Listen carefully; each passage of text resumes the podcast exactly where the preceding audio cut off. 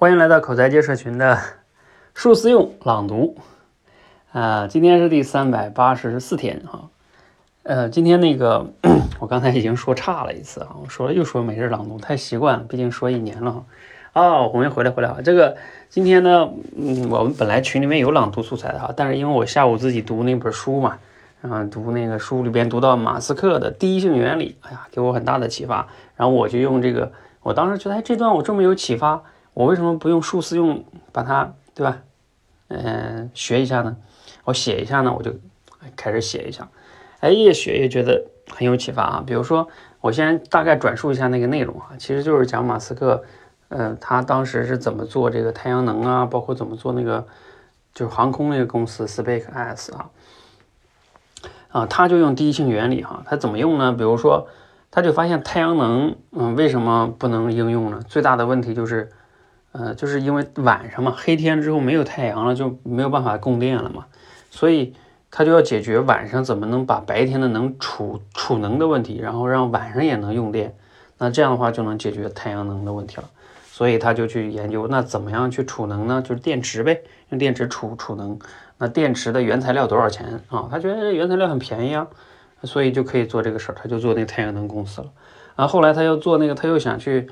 发射太空航飞船什么的上太空啊，然后他就去说，那我发射一个太空飞船飞船上太空多要多少钱呢？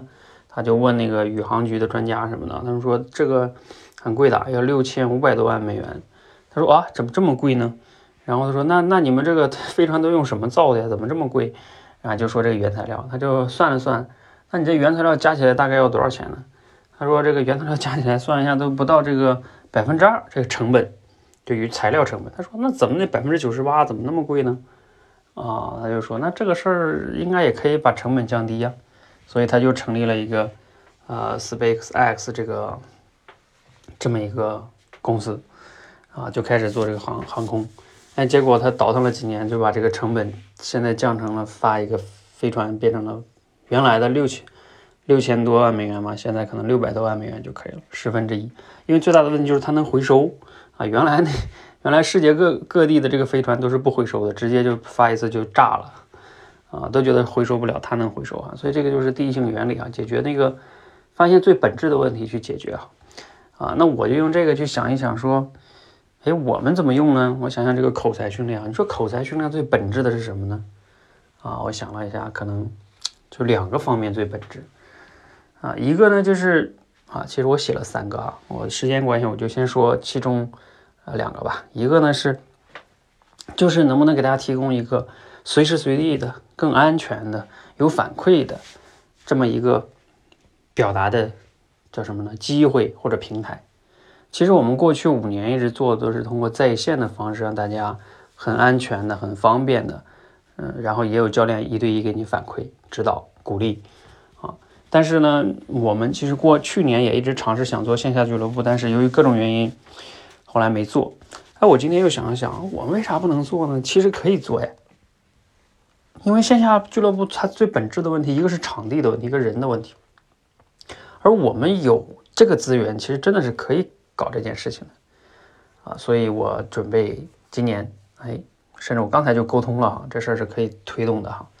啊，尤其是有一些朋友哈，你有场地啊，又有一些资源的朋友，哎，可以联系我们哈，一起可以把线下搞一搞，挺好玩的。